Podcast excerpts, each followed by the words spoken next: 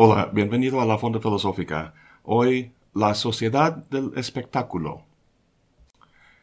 El presente video fue inspirado por dos experiencias que tuve recientemente.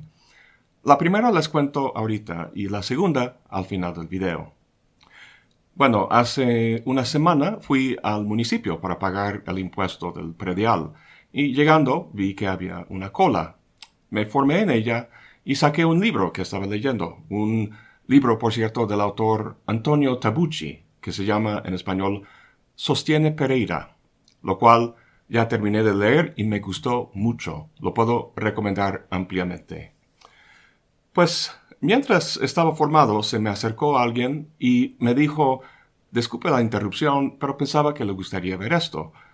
Me enseñó una foto que había tomado estando a un lado de la cola las tres o cuatro personas delante mío estaban viendo su cel, y las tres o cuatro detrás también, y yo en medio leyendo mi libro. Fue bastante llamativa la foto. Le pedí que me la mandara y le di mi correo, pero aún no me la envía. Y dije, este fenómeno ya lo tengo que tratar en la fonda. ¿Y quién mejor que Guy Debord y su famoso texto La sociedad del espectáculo? Por donde uno vaya en este mundo está rodeado de imágenes. Hay lugares famosos por la saturación de imágenes como Times Square y Las Vegas, pero la verdad abundan en casi cualquier parte. Aparecen en periódicos, revistas, la televisión, el cine, publicidad y espectaculares en la calle, el transporte público. No puedes escapar de ellas. Es más, todo eso que acabo de comentar cabe, como sabemos, en esa pequeña pantalla, la cual parece tener a la mayoría de nosotros hechizados, como los que estaban en la cola en el municipio. Es casi como si la pantalla fuera un nicho en el que aparece una divinidad, la postura inclinada de la cabeza de uno hacia la pantalla indicando una actitud de reverencia y sometimiento. No es por nada que uno de los mandamientos de la Biblia cristiana dice, no te harás imagen ni ninguna semejanza de lo que hay arriba en el cielo, ni abajo en la tierra, ni en las aguas debajo de la tierra. Está claro que no hemos hecho mucho caso a ese mandamiento. A veces, viendo un grupo de personas mirando sus pantallas, cada quien con esa mirada de zombie, Pienso en los prisioneros que Platón describe en el fondo de su famosa caverna. Están atados con la posibilidad de ver en una sola dirección, hacia el fondo de la caverna donde pasan sombras. Sombras arrojadas por la luz de un fuego detrás de ellos que no pueden ver. Como sabemos, ellos piensan que esas sombras son la realidad, pero no es así. De hecho, en la ontología de Platón, ocupan el lugar más bajo, son meros imágenes, correspondiendo a la actividad mental de la imaginación. En el resto de su alegoría describe el proceso de llevar a uno de esos prisioneros a darse cuenta de su error y eventualmente a ver la plena realidad fuera de la caverna. Han pasado más de dos milenios desde que Platón escribió su gran libro. Sin embargo, al parecer no ha cambiado mucho el ser humano sigue en una condición de sujeción o esclavitud. Claro, los detalles han cambiado, pero la situación general permanece.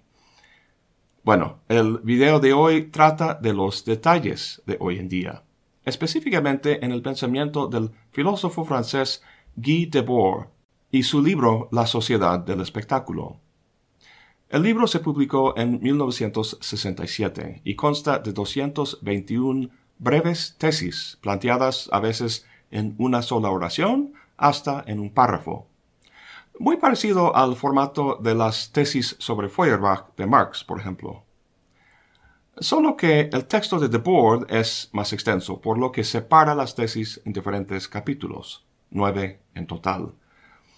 Bien, Empecemos al principio con la primera tesis. Dice, Toda la vida de las sociedades en las que dominan las condiciones modernas de producción se presenta como una inmensa acumulación de espectáculos. Esto ya lo hemos comentado, que por donde miremos, una inmensa cantidad de imágenes nos rodea, como si las posibilidades de la vida se agotaran en ellas.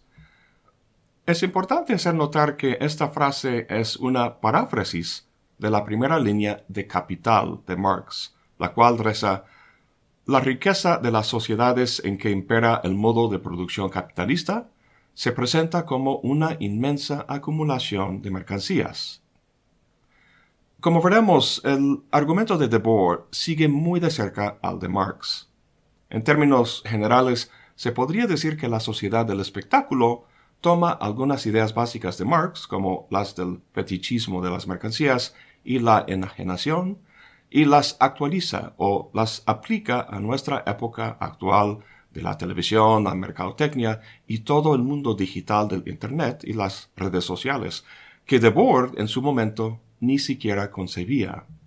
También, como veremos, está muy endeudado con Hegel, pero esas discusiones vienen más adelante. Volvamos de momento a esa primera tesis. Donde Marx habla de una inmensa acumulación de mercancías, Debord habla de una acumulación de espectáculos. Veremos la relación entre los dos más adelante, pero de momento quiero señalar que utiliza el término espectáculo con un sentido un tanto equívoco. Vemos que lo dice en el plural, espectáculos, lo cual deja claro que lo está usando como sinónimo de imágenes. Sin embargo, el título del libro no habla de este o aquel espectáculo o grupo de espectáculos, sino de la sociedad del espectáculo como tal, de lo espectacular, digamos. De la misma manera, para Marx, lo que vemos por todos lados son mercancías, pero el fenómeno de base es distinto, es capital. Nuestro sistema económico no se llama mercancíaísmo, sino capitalismo. Bueno, todo esto de Board lo aclara en la tesis 4. Dice, el espectáculo no es un conjunto de imágenes, sino una relación social entre personas mediada por imágenes. Una relación social entre personas. Desde que seres humanos viven en sociedad, se relacionan entre sí, pero no siempre de la misma manera. En sociedades agrarias hace mucho tiempo, lo que mediaba o era determinante en las relaciones humanas eran otras cosas. La familia, por ejemplo, la comunidad, la etnicidad o la religión. Pero en otras sociedades no. Con la revolución industrial y la manufactura masiva de objetos, junto con el desarrollo del capitalismo, hemos entrado en la sociedad del consumo. El discurso público sobre esos objetos era primero oral, luego textual, como en periódicos y revistas, y como final visual, basado en la imagen, como en la televisión y el Internet. Hay muchos estudios contemporáneos sobre cultura, la cultura visual, la historia del arte, el estudio de los medios, que se han centrado en lo que Debord dice sobre la imagen visual, tratándola como el fenómeno principal sin embargo, eso es un error. En la tesis 24 dice que los medios masivos no son más que la manifestación superficial más abrumador del espectáculo. Lo que está detrás de ellas y lo que a Debord realmente le interesa es la relación social entre personas que posibilitan. ¿En qué consiste esa relación social?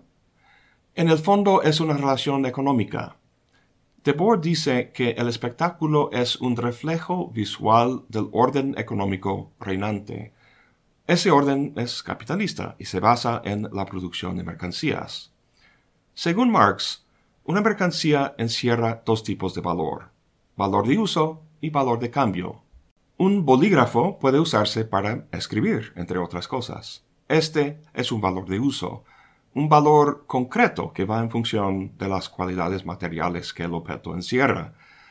Con el bolígrafo puedes escribir, pero también puedes cambiarlo por otra cosa. Tiene valor de cambio.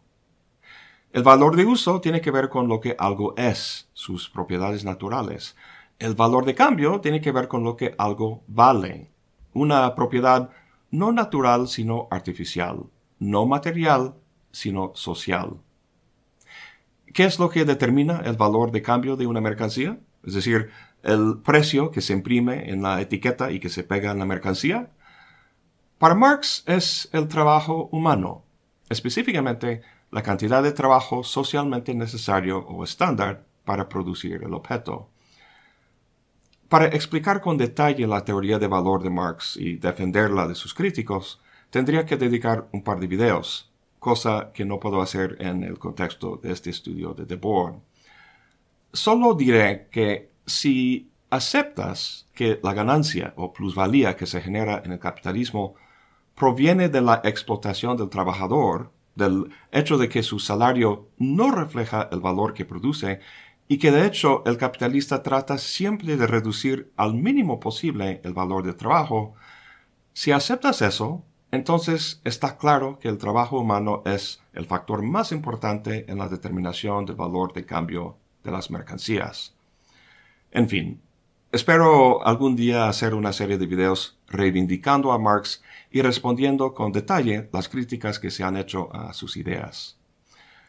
Ahora bien, cuando vas a una tienda y compras una mercancía, como un bolígrafo, lo compras debido al valor de uso que presenta.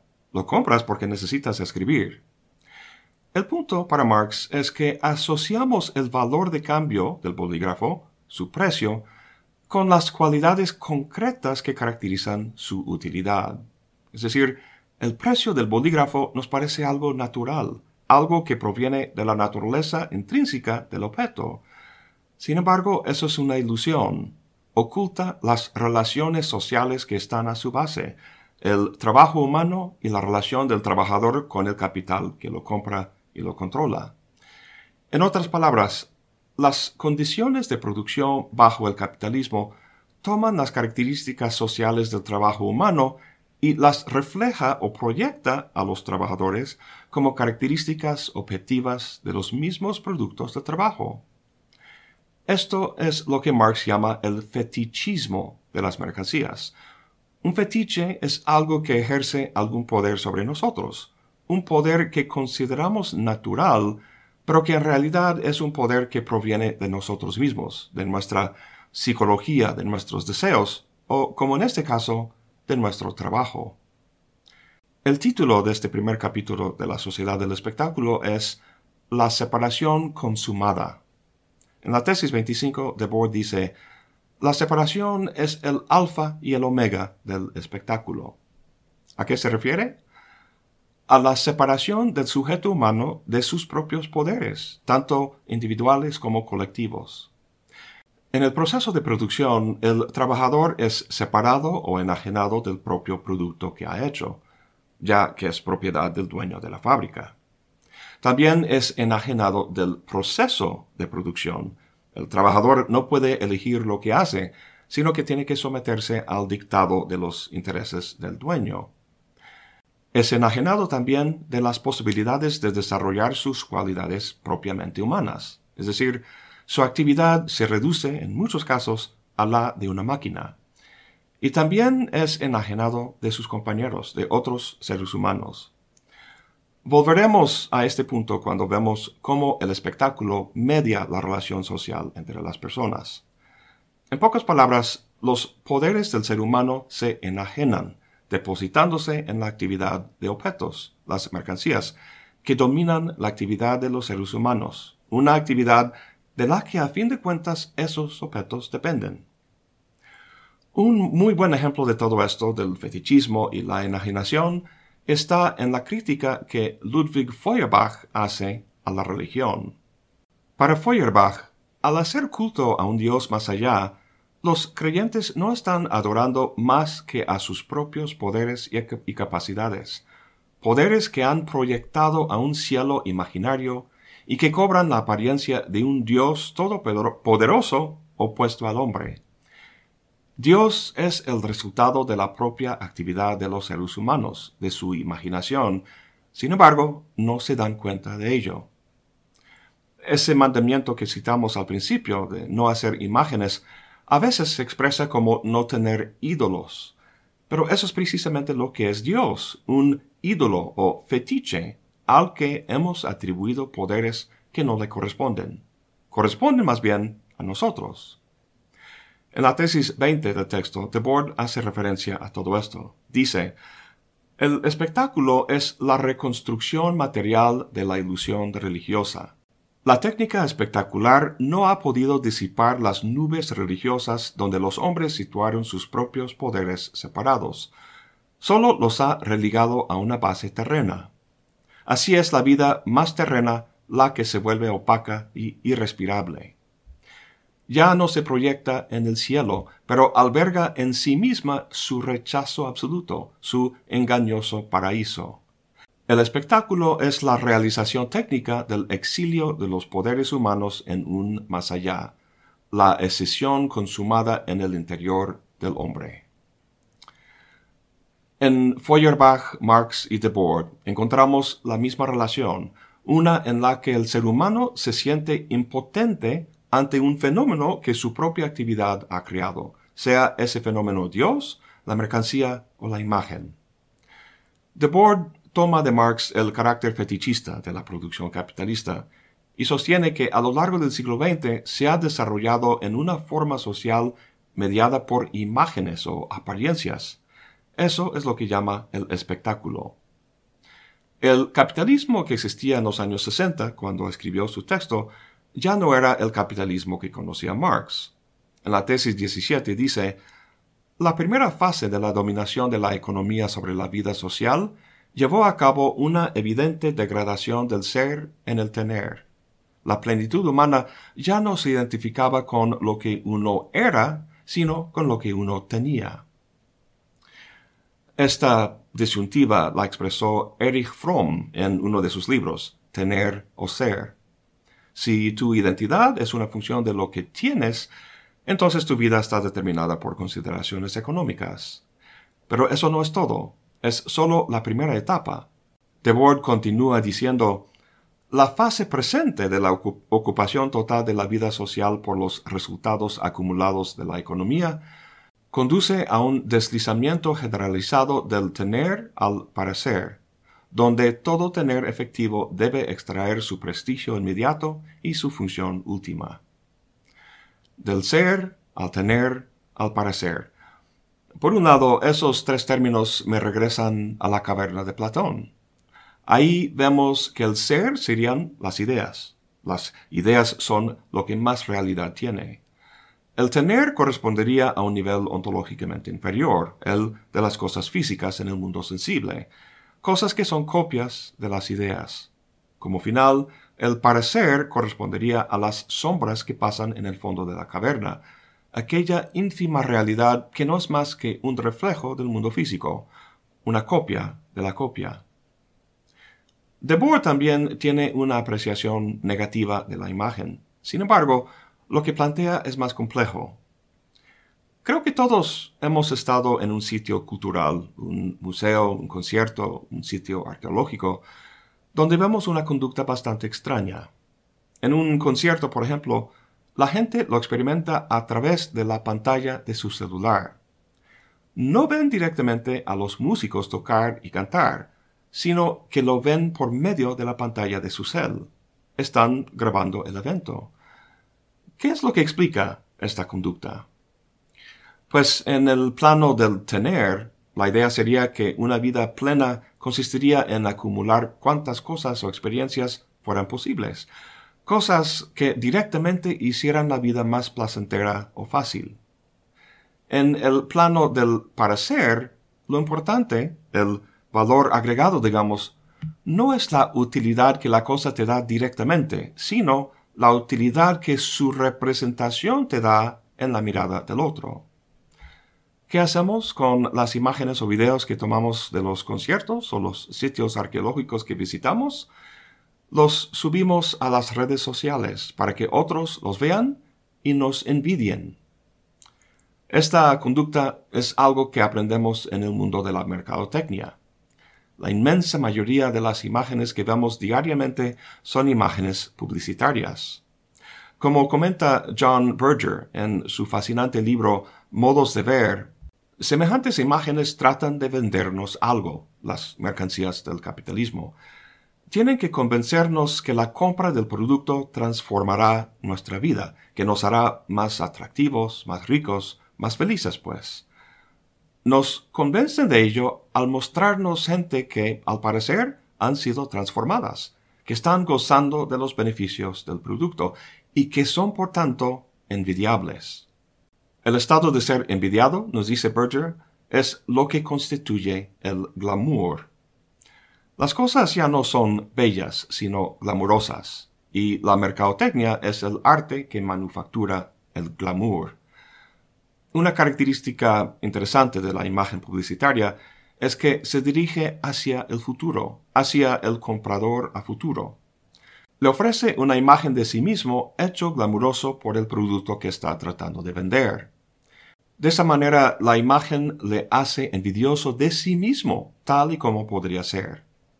Ahora bien, ¿qué es lo que hace envidiable ese ser que podría ser? Simple y sencillamente la envidia de otros. La imagen publicitaria, todo ese sistema, ese cosmos de imágenes que saturan nuestra experiencia diaria, trata no de objetos, sino de relaciones sociales. En términos de The no trata del tener, sino del parecer. El espectáculo no es un simple conjunto de imágenes, sino que es una relación social entre personas mediada por imágenes. Lo que queremos es ser felices. En la lógica capitalista, lo que provee esa felicidad no es la mercancía en sí, sino el juicio que su obtención provoca en otros que te miran. En pocas palabras, ser envidiado te hace glamuroso y eso te hace feliz. Para resumir el aporte de Berger, se podría decir que la imagen publicitaria roba el amor propio de uno, su autoestima, y se lo ofrece de vuelta por el precio del producto. Esto de hecho nos vuelve al Dios de Feuerbach. Dios es todopoderoso, es la fuente de todo. Si queremos vivir bien, tenemos que someternos a su voluntad, ya que nos proporciona todo lo que necesitamos. Si eres pobre o infeliz, un creyente diría que eso se debe a que no tienes suficiente fe, que tienes que rezar más. El espectáculo que describe The Board funge el mismo papel que el Dios Todopoderoso. Puede satisfacer tus necesidades, cumplir tus sueños y aliviarte de tus penas. La única diferencia siendo que no hace falta orar, sino solo comprar. Lo que el espectáculo promete se realiza solo por medio del consumo. Pero es muy importante entender que la promesa nunca se realiza, ya que el mundo social en que vivimos no es realmente social, sino la imagen invertida de la misma, una en la que relaciones entre mercancías han suplantado relaciones entre personas. Recuerda que ese es el fetichismo del que habla Marx. Un ejemplo muy patente para todos nosotros son las redes sociales. ¿Qué cantidad de sociólogos y psicólogos han dicho que, lejos de cultivar la socialidad, nos vuelven más antisociales? Tienden a volvernos más depresivos y a hacernos sentir más aislados. ¿De qué manera? Pues esa foto que te tomaste en el concierto la subes a Facebook o Instagram y esperas ansiosamente a que la gente le dé me gusta. Te llegan algunos, te sientes emoción y sigues a lo largo del día checando tu post para ver cómo va, como si estuvieras en una máquina de juego en Las Vegas. Y tú también haces lo mismo con los posts de tus amigos. Bueno, de la misma manera que ya no existe la belleza sino el glamour, en el espectáculo ya no existen los amigos, sino los influencers. Todos somos influencers. Algunos más exitosos que otros. La influencia de la mayoría de nosotros tiene un alcance muy limitado. Por el otro extremo hay gente como Chloe Kardashian. Aquí la podemos apreciar en un post en su cuenta de Instagram, sentada feliz del mundo en su espectacular avión personal. En su texto, la tesis 60, The Board habla de estrellas de cine, pero en nuestro contexto serían los influencers. En una discusión de la banalización de la sociedad moderna, dice, Las estrellas, que son representaciones espectaculares del hombre viviente, proyectan esta banalidad general en la imagen de un rol posible. Como especialistas de la vida aparente, las estrellas sirven como objetos superficiales con los que la gente puede identificar para compensar las fragmentadas especializaciones productivas efectivamente vividas. Las estrellas existen para representar diferentes estilos de vida y puntos de vista sociopolíticos, ejerciéndolos de forma totalmente libre. Encarnan el resultado inaccesible del trabajo social, remedando los subproductos de ese trabajo que son mágicamente transferidos por encima de él como su finalidad. Lo importante de este comentario es que las estrellas o los influencers representan de forma unificada, continua y natural una realidad que es vivida de forma fragmentada y separada. En la tesis 2 dice, las imágenes que se han desprendido de cada aspecto de la vida se fusionan en un curso común, donde la unidad de esta vida ya no puede ser restablecida aspectos fragmentados de la vida se despliegan en una nueva unidad general como un pseudo mundo aparte, objeto de mera contemplación. El espectáculo en general, como inversión concreta de la vida, es el movimiento autónomo de lo no viviente. Sobre Chloe Kardashian había dicho, aquí la podemos apreciar en su espectacular avión. Apreciar no es el término indicado, sino contemplar, como dice Debord en la cita. Ante el espectáculo uno no actúa, sino que contempla de forma pasiva. De hecho, las estrellas, los influencers, tienen el mismo papel funcional que tenían los dioses antiguamente, como en Grecia antigua, a saber, vivir la vida mejor que puede uno mismo, vivirla de forma ideal. Psicológicamente, eso tiene sentido al menos hace mucho tiempo cuando la vida realmente era dura, cuando la tecnología y el conocimiento que tenemos hoy en día, que hace que la vida sea más fácil, no existía. El punto es que ahora sí existe y seguimos creando dioses, como vimos hace rato en la tesis 20. Una iglesia constituye una especie de red social, solo que los lazos de relación que establece no son principalmente aquellos entre los feligreses, sino entre cada feligres y Dios, una relación mediado por el sacerdote. Para Debord, Dios es el espectáculo y el sacerdocio el mundo de las imágenes. Sí, los feligreses son una comunidad, hay amistad, hay solidaridad, etc. Sin embargo, si Dios no fuera parte central de la comunidad, si la relación principal no fuera con él, el grupo de personas no sería más que un simple club social. Es decir, cada uno depende fundamentalmente de Dios para que su vida tenga sentido y sustento. Lo mismo pasa en la sociedad del espectáculo. Somos cada quien miembros de comunidades, sea en el mundo físico o en línea. A pesar de todo el énfasis que he puesto en las redes en línea, la distinción importante no es entre el mundo físico y el digital. Recuerda que cuando Debord escribió su texto en los años 60, el mundo digital no existía. La distinción importante es más bien la distinción o separación que se hace entre cada quien y los productos de su trabajo. Esos productos, reflejados y vueltos abstractos en la fantasmagoría de imágenes que nos rodean, han cobrado una vida propia, el fetiche universal que es el espectáculo. Como en el caso religioso, formamos partes de comunidades, sin embargo, no son orgánicas. Se forman y se articulan en función del espectáculo. En la tesis 29 dice, en el espectáculo, una parte del mundo se representa ante el mundo y le es superior. El espectáculo no es más que el lenguaje común de esta separación. Lo que liga a los espectadores no es sino un vínculo irreversible con el mismo centro que sostiene su separación. El espectáculo reúne lo separado, pero lo reúne en tanto que separado. En ese sentido, el espectáculo consiste en la reunificación de los fragmentados aspectos de la vida social a nivel de la imagen. Lo que vivimos es una apariencia, como los prisioneros en la caverna, en una pasiva y callada contemplación.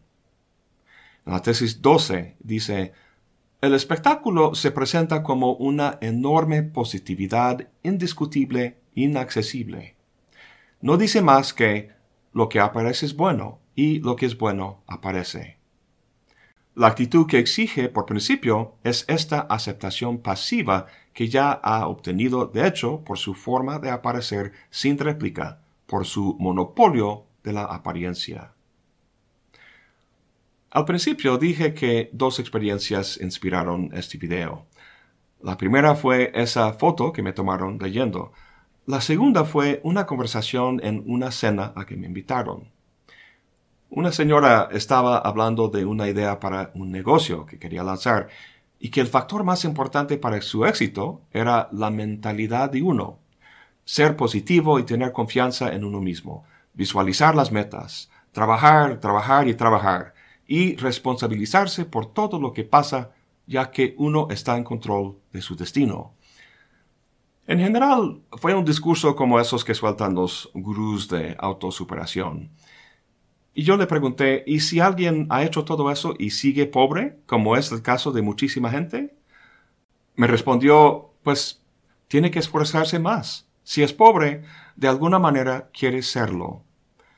Bueno, no pude contenerme y fui por ella. Pero pronto me detuve porque era la cena de Navidad y era yo invitado en la casa de un amigo. El punto es que el discurso de esa señora me recordó del discurso religioso.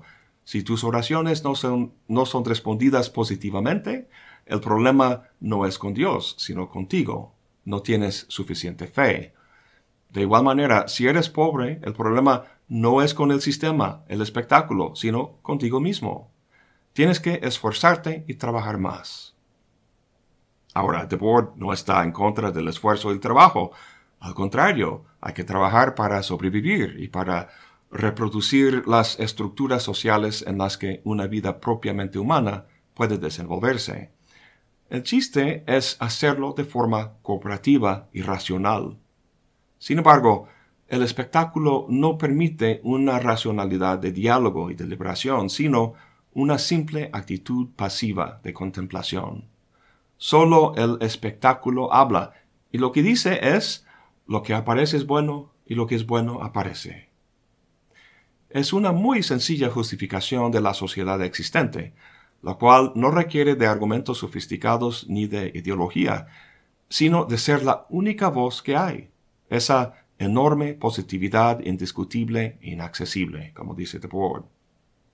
A lo largo de nuestra discusión, a lo mejor hayas asociado el espectáculo de The Board con el concepto del simulacro de Jean Baudrillard.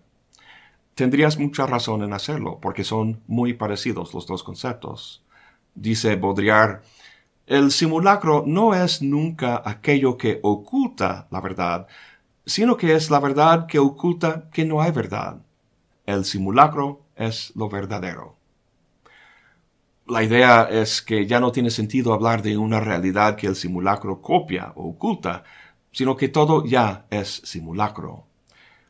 Debord ha planteado el espectáculo en términos muy parecidos, pero si su alcance es absoluto, si ha logrado colonizar absolutamente todo aspecto de la vida social, entonces la noción de crítica no tendría mucho sentido.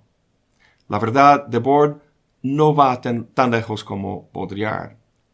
En el próximo video quiero hablar un poco del simulacro de Baudrillard y lo que distingue a Debord del planteamiento de su compatriota.